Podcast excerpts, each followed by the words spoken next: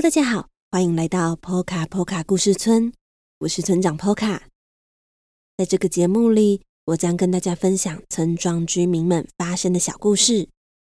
如果你喜欢我们的故事，欢迎订阅我们的 Podcast 节目 Poka 村长的故事时间，以及 YouTube 频道 Poka Poka 故事村。iPhone 用户也可以到 Apple Podcast 替我们留下五星评论，让更多人认识我们哦。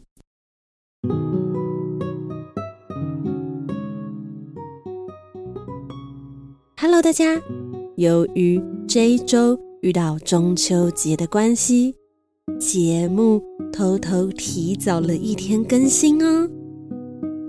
那波卡波卡村虽然没有中秋节，但有一种被称为月亮节的节日，跟中秋节有一点像。那这一天呢，大家会一起吃一种叫做。月亮饼的点心，什么是月亮饼呢？让我们一起来听听今天的故事，就知道了。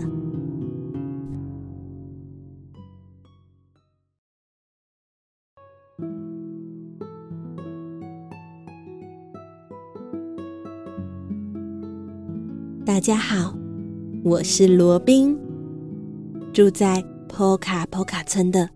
高山区，我们家世世代代都在坡卡坡卡村种植果树，一年三百六十五天，每天都忙着照顾这些树木们。然而，每年到月亮节时，却有一点。不太一样哦。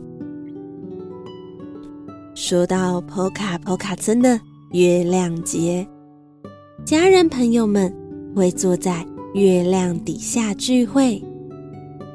住在高山区的我们，会和山上小学的同学们以及他们的家人们围绕着萤火，手牵手，唱歌与跳舞。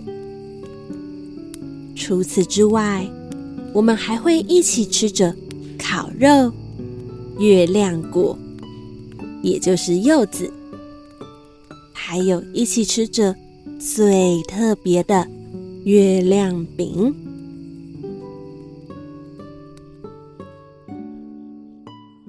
月亮饼是一种点心，松软的饼皮里面包裹着。甜甜的馅料，有的是红豆，有的是枣泥，还有的呢会包上蛋黄。不过最近有越来越多种特别的口味出现，像是柚子酱，或者是桂花酱，也有的呢是包着巧克力。月亮饼。的制作并不难，只需要面粉、糖、蛋、奶油混合制成饼皮之后呢，在饼皮里面包裹着喜欢的馅料就完成喽。然而，最困难、最困难的部分是月亮饼需要以。来自月亮的岩石烤制而成。如果不是由来自月亮的岩石烤制而成，那就只是普通的甜点，而不是月亮饼了。而在坡卡坡卡村，来自月亮的岩石并不容易取得。有些人是跟外地来的商人购买，像是村庄最有名的瑞特先生甜点店就是这样。因为每到月亮节前，他们就需要烤制大量的月亮饼，也因此需要大量来自月亮的岩石。也有的村民是刚好遇到来自月亮的陨石坠落在村庄时，趁机捡了几块而得到月亮的岩石。不过这并不常见。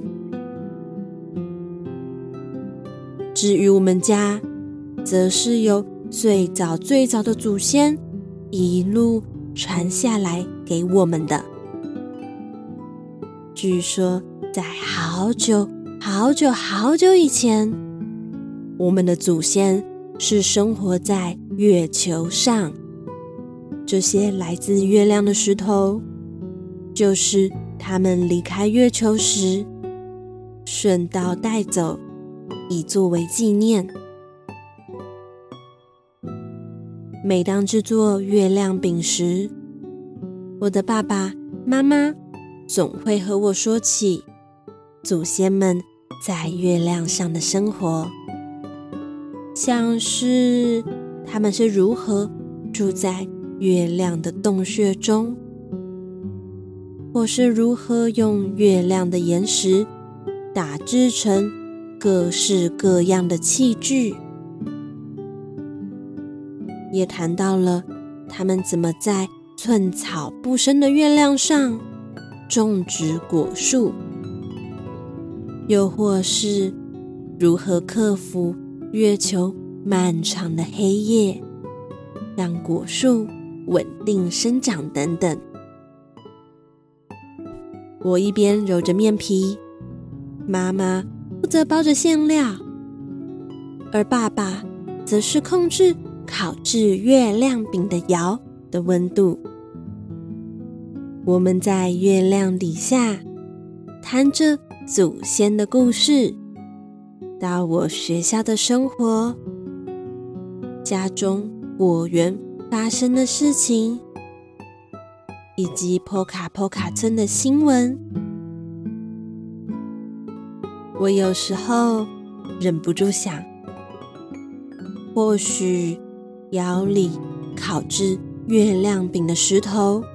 究竟是不是来自月亮的，一点都不重要。重要的是，我们全家在月亮节的前夕，放下繁忙的工作，围绕在一起，一边制作月亮饼，一边怀念着祖先，以及分享彼此的生活。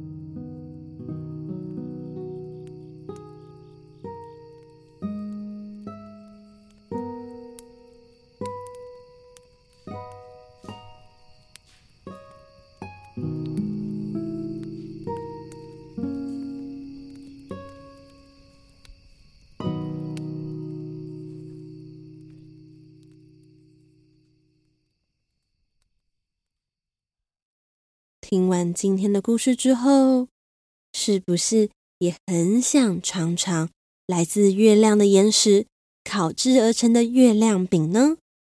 但跟大家说一个小秘密，村长觉得吃起来跟月饼的味道差不多啦。